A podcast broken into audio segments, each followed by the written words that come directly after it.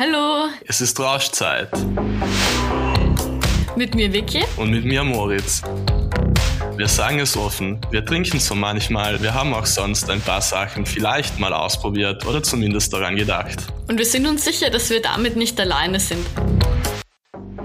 Darum haben wir uns gedacht, wir fragen einfach alles, was wir über berauschende Substanzen wissen wollten, aber uns nie getraut haben zu fragen, Leute, die sich tatsächlich damit auskennen.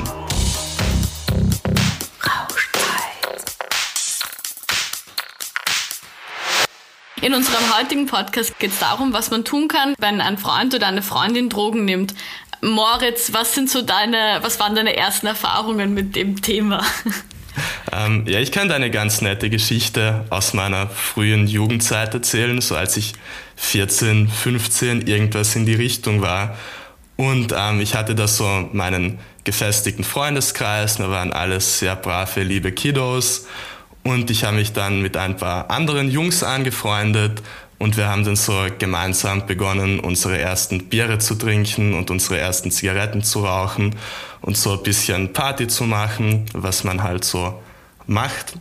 Und dann kamen eines Tages halt so meine anderen Freunde zu mir und waren dann so, hey Moritz, du trinkst jetzt, du rauchst jetzt, du hängst mit diesen suspekten Leuten ab und wir stellen dich jetzt vor eine Wahl. Entweder du bleibst mit uns befreundet oder du bist mit den anderen Leuten befreundet und siehst uns nicht mehr. Und das war dann ein mordsmäßiges, riesiges, fettes Drama in meinem Freundeskreis und war dann ein Hin und Her.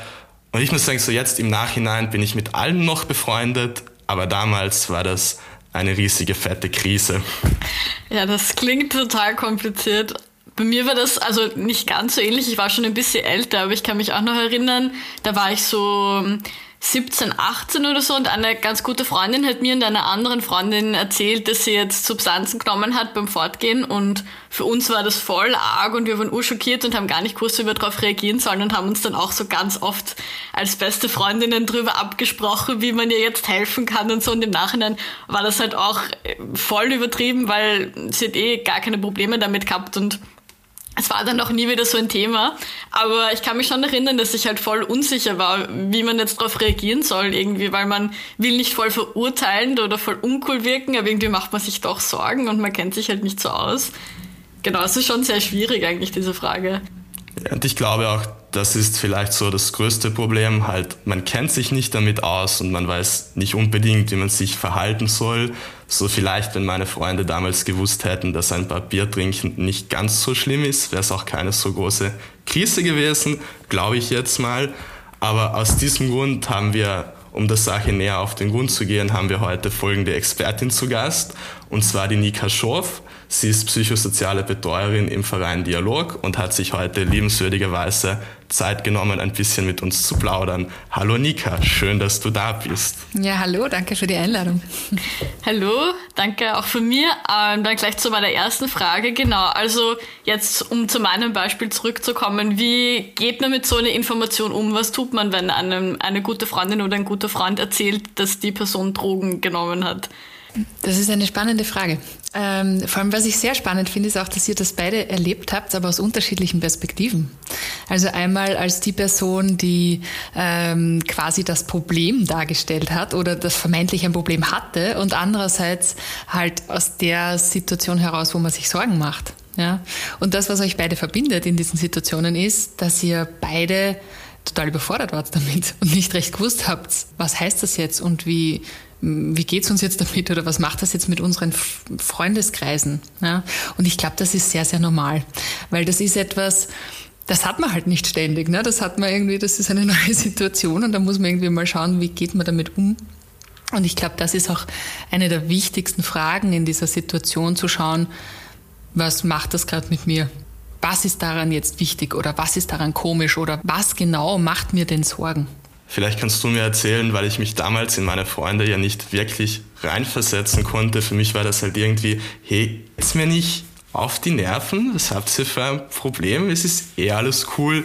Ähm, vielleicht kannst du mir erläutern, was vielleicht in meinen Freunden vorgegangen ist, irgendwie. Das kann dir die Wiki vielleicht erläutern.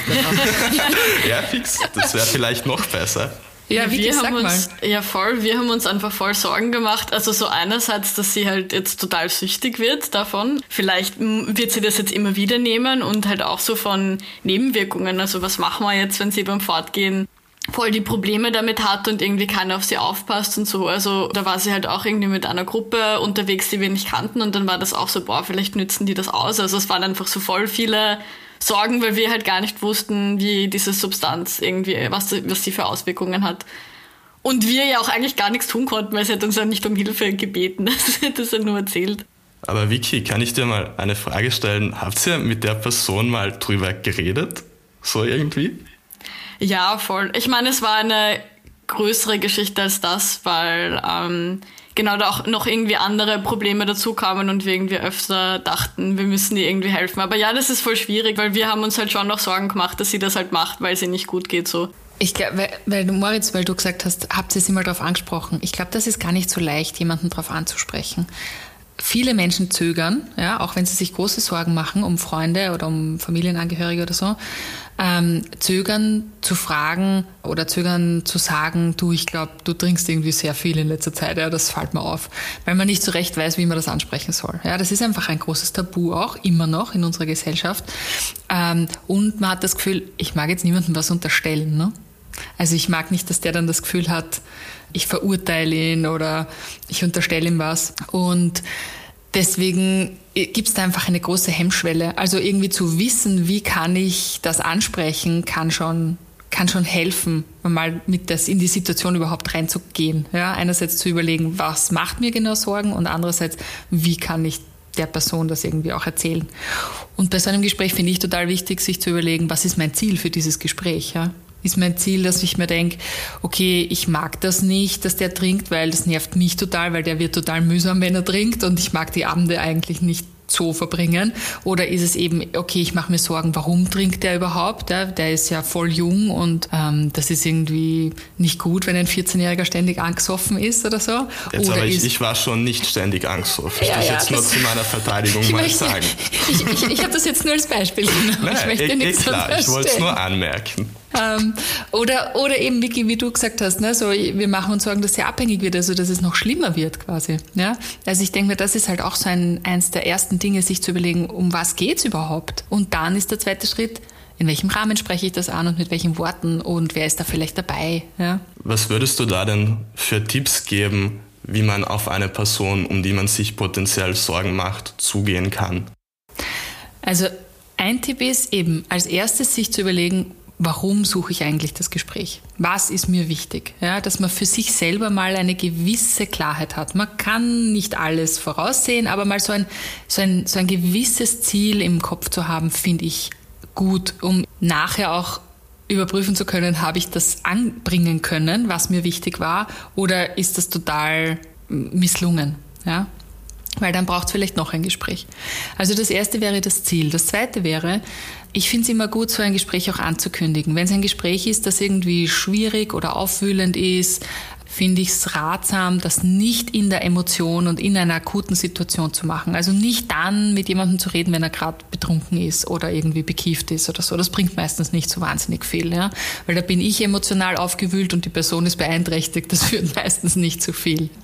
Sondern am nächsten Tag zum Beispiel zu sagen, du, gestern, mich hat das total gestört gestern, ich mag da mal mit dir drüber reden, können wir uns morgen mal treffen?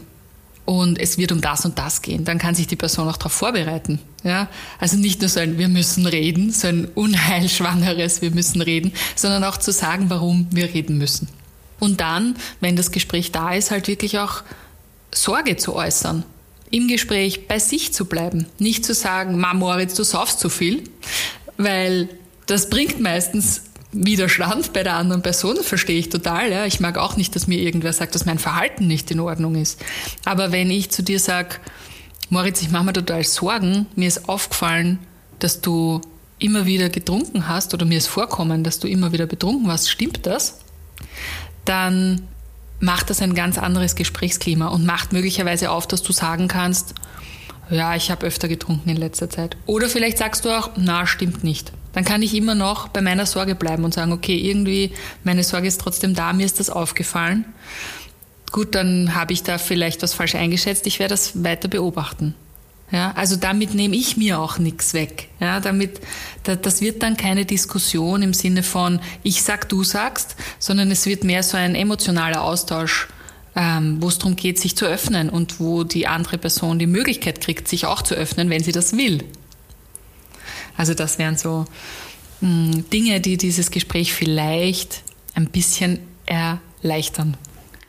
Ein anderes Thema, worüber man wahrscheinlich dann auch mal Gespräche führen muss im Freundeskreis oder was zu Problemen führen kann, ist, ähm, wenn ich das Gefühl habe, meine Freunde, Freundinnen beginnen irgendwie zu konsumieren und ich weiß nicht so ganz, ob ich da jetzt mittun soll und irgendwie bin ich mir vielleicht unsicher.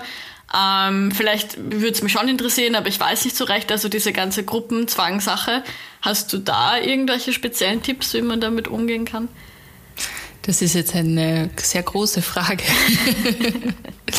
ähm, also du meinst, wenn jetzt zum Beispiel schon konsumiert wird und ich bin selber nicht so ganz sicher, ob ich das mhm. auch will und vielleicht neugierig und so? Ja, ja, genau. Hm. Naja, das kann man nur für sich selber herausfinden, glaube ich. Ich denke mir, da hilft es vielleicht, wenn man jemanden zweiten im Freundeskreis hat, mit dem man sich gut versteht und wo man das vielleicht auch mal besprechen kann und wo man sich so ein bisschen abgleichen kann, ähm, wie sieht die andere Person das? Ja? Ist das etwas, das man vielleicht wirklich ausprobieren will, weil man total neugierig ist und ähm, weil man sagt, ja, okay, keine Ahnung, ich bin eh schon 15 und alle trinken und ich mag das jetzt auch einmal machen oder so? Ähm, oder ist das was, wo ich merke, na, da, das ist mir irgendwie unangenehm, das ist mir das ist mir zu heiß, ich möchte das nicht machen, aber die Situation stresst mich total, weil, weil das halt immer wieder passiert und weil ich immer wieder damit konfrontiert bin, dass alle halt etwas ausprobieren und ich da irgendwie dabei bin und nicht so recht weiß, wie ich damit tun soll. Und vielleicht kann man sich da einen, einen, einen Freund oder eine Freundin irgendwie aussuchen, wo man dann auch eine Strategie entwickeln kann, wie geht man in der konkreten Situation damit um. Also das eine ist es halt, das vielleicht im Freundeskreis allgemein zu besprechen und zu sagen, Leute, irgendwie, ich fühle mich da nicht mehr wohl. Das andere ist aber, wenn die Situation kommt, sich zu überlegen, okay, gehen wir zwei dann halt raus aus der Situation, gehen wir dann irgendwie mal eine Runde spazieren oder so, oder mh, hm, wir fangen dann an, keine Ahnung, ein Videospiel zu zocken oder so. Also wir machen da, wir lenken uns halt ab. Ja? Also vielleicht gibt es da irgendwie auch die Möglichkeit, sich im akuten, für den akuten Fall was zu überlegen und gleichzeitig aber auch eben so für die allgemeine Situation, wie man es auch besprechen möchte im Freundeskreis. Weißt du, was ich meine, Vicky? Mhm, ja, ja. Also man sollte sich halt irgendwie nicht so, also man kann sich diese Gruppendynamik entziehen, vielleicht auch ein bisschen, indem man eine bestimmte Person nimmt und mit der das dann nochmal bespricht, dann so von extern. Also vielleicht wird das ja auch Sinn machen, wenn man mit irgendwem redet, der oder die nicht in diesem Freundeskreis ist, dann hat man vielleicht eine andere Sicht drauf. Ja, total, weil du dann so eine Außensicht auch kriegst, ja, und irgendwie auch erlebst, ist das normal oder kommt das nur mir komisch vor oder ist das wirklich irgendwie äh, immer mehr und extrem geworden und ähm, würde einem Außenstehenden auch total komisch vorkommen? Also auch so wie du, Moritz, das vorher irgendwie gesagt hast, ne? Mit so, das waren so auch zwei so Freundeskreise, ne? Der eine Freundeskreis hat das total normal gefunden und der andere Freundeskreis war total schockiert. Ja? Also da so ein bisschen eine Außensicht zu kriegen, ist ja auch immer sehr spannend, um drauf zu kommen. Ähm, oder um, um das eigene Verhalten auch einordnen zu können. Ne? Weil ich meine, was, was man machen will dann damit, das muss eh jeder selber wissen oder selber entscheiden. Ja? Und ich glaube, da kann, da ist es fast schwierig, auch irgendwie sich beeinflussen zu lassen. Aber Informationen zu sammeln dazu finde ich schon nicht schlecht, ja? um irgendwie eine, eine reflektierte Entscheidung treffen zu können auch. Ähm, um nochmal zurückzukommen zu den Geschichten von Moritz und von mir, da war es dann im Endeffekt eigentlich so, dass eben auch der Moritz, aber genauso wie meine Freundin, eigentlich nur so halt ab und zu konsumiert haben und halt zum Spaß und das hat dann eh gut gepasst. Aber wie sieht die, sieht die Situation aus, wenn jemand dann wirklich drogenabhängig wird oder süchtig wird, also eine Freundin oder ein Freund? Woran kann man sowas erkennen? Gibt es da irgendwelche Warnsignale? Also, was ich super finde, ist, dass du Konsum und Sucht auch unterscheidest, ja, weil das hat einfach auch unterschiedliche Tragweiten. Drogen zu konsumieren oder Suchtmittel zu konsumieren oder was auszuprobieren, ist auch risikoreich und kann auch sein, dass da was passiert, dass man einen Unfall hat oder dass ähm, man zu viel erwischt und so. Also das kann schon noch, kann schon noch gefährlich werden. Ähm, aber eine Suchterkrankung ist nochmal ein bisschen eine andere Dimension, weil sie halt auch Behandlung braucht eigentlich. Und Sucht erkennen, also Sucht hat ja verschiedene Kriterien, an denen man das festmachen kann, ob jemand süchtig ist oder nicht. Und etwas, was da dazu gehört, ist, dass die Person zum Beispiel sich die ganze, sich der ganze Alltag danach dreht, das Verhalten auszuüben oder diese Substanz zu konsumieren. Ja, also das hat einfach Vorrang vor allen anderen Dingen. Ich gehe zum Beispiel mit meinen Freunden nicht mehr raus, weil ich weiß, die wollen nicht, dass ich trinke und dort fällt das unangenehm auf und deswegen treffe ich mich mit denen lieber nicht mehr weil mir das Trinken einfach wichtiger ist. Oder ähm, ich schaue, dass ich, bevor ich in die Schule gehe, noch ähm, die Möglichkeit habe, irgendwie äh, zu kiffen, weil sonst halte ich die Schule nicht aus. Ja? Das heißt, ich gehe extra früher raus von daheim zum Beispiel. Also ich baue so meinen Alltag ein bisschen ähm, um das Verhalten herum.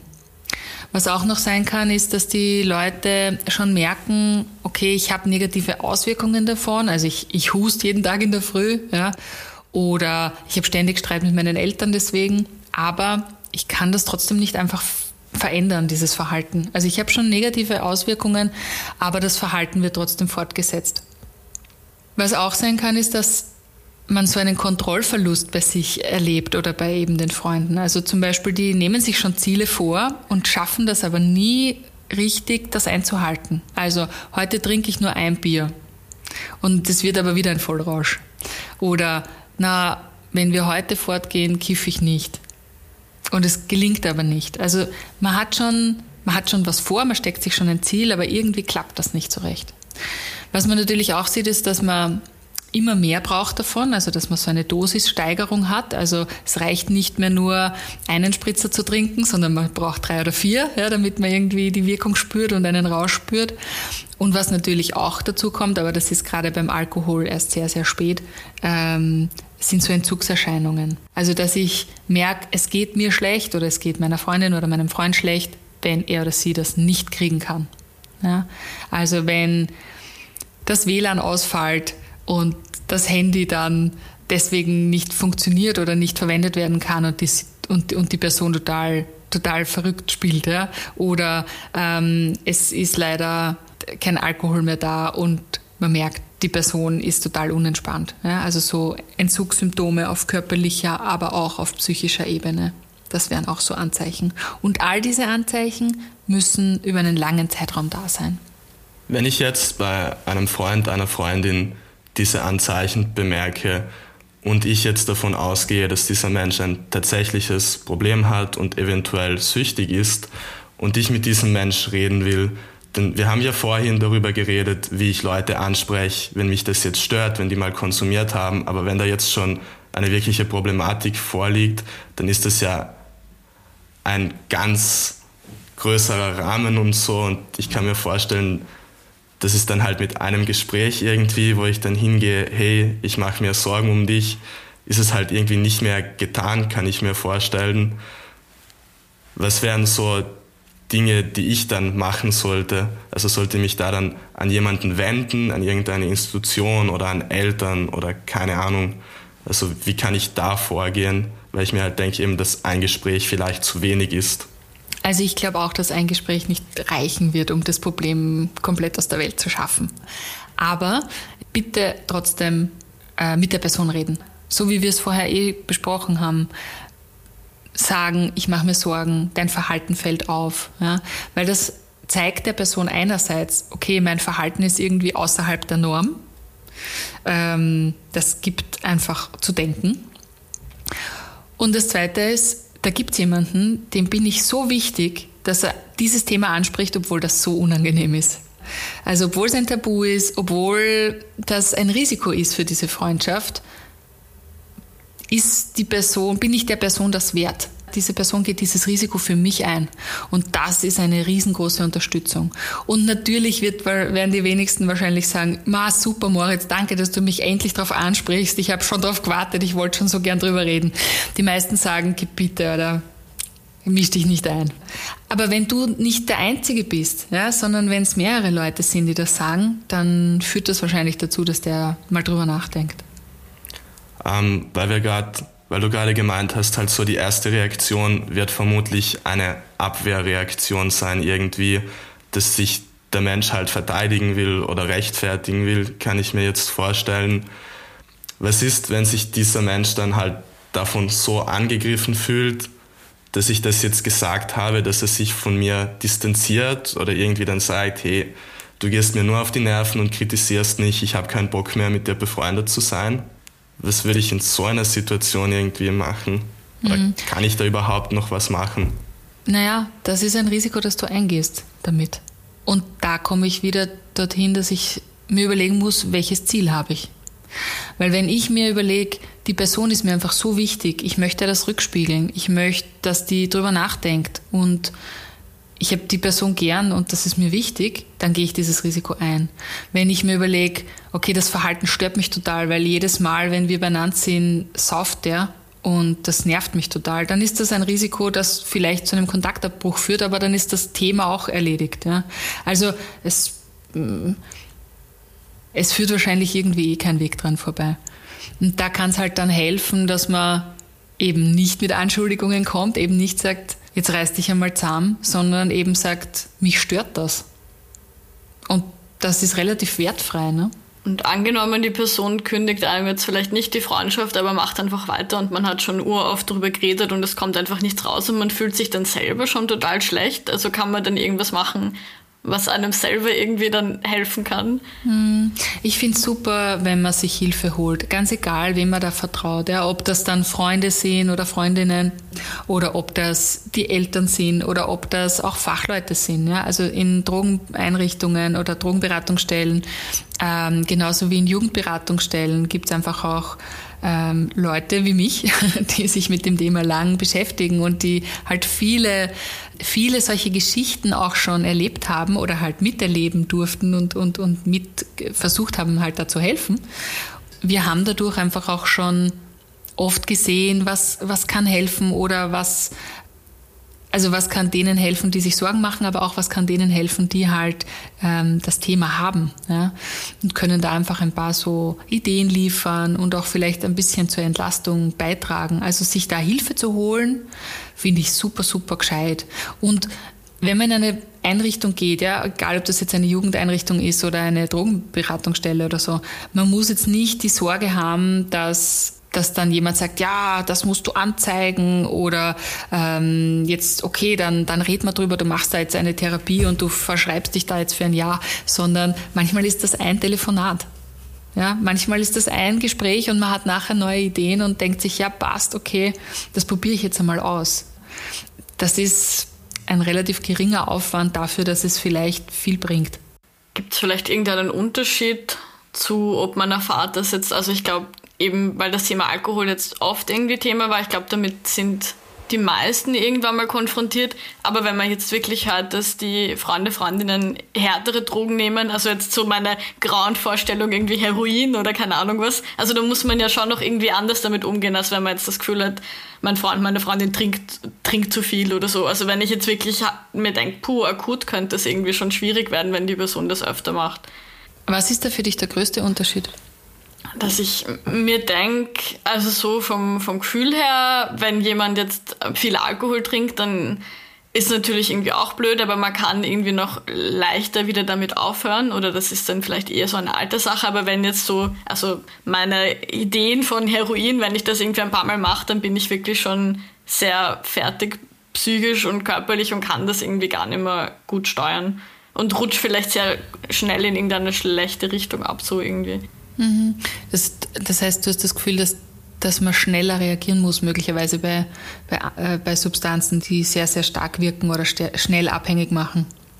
Ja, kann sein. Ja, ich glaube, das, was, ähm, also ein Unterschied ist auf jeden Fall, es ist illegal. Also das ähm, macht möglicherweise was auch in der Gefährdung, ja, ähm, auch in den Konsequenzen, wenn man erwischt wird vielleicht auch in den Konsequenzen, wenn man dabei sitzt äh, und erwischt wird. Also das ähm, hat dann schneller mal eine auf Auswirkung auch auf mich. ähm, und was natürlich auch ist, mit Alkohol haben die meisten von uns irgendwelche Erfahrungen. Sei es, dass sie selber schon ausprobiert haben oder das heißt, dass sie gesehen haben, wie die Eltern getrunken haben oder ähm, dass auch mal auf einer Familienfeier irgendwer betrunken war oder dass man vom Konzert war und gesehen hat, dass andere Leute betrunken sind und so. Das heißt, Das ist eine, eine Droge, die wir relativ gut einordnen können. Bei Heroin oder was weiß ich, LSD oder so hört dieser Erfahrungsbericht meistens relativ schnell auf. Ja? Da haben wir wenig Ideen dazu, auch wie das funktioniert oder wie gefährlich das sein kann und so. Deswegen finde ich es noch wichtiger, wenn man das Gefühl hat, es geht um sowas, sich Hilfe zu holen, ja, sich mit Leuten in Einrichtungen einfach auch zu besprechen, die das ein bisschen abschätzen können, die einem Hinweise geben können drauf, wo sind da jetzt die Gefährdungen oder was könnte da gefährlich werden. Und dass wenn man dabei ist, wenn wer konsumiert zum Beispiel und äh, man sich Sorgen macht, dann kann man auch die Rettung rufen.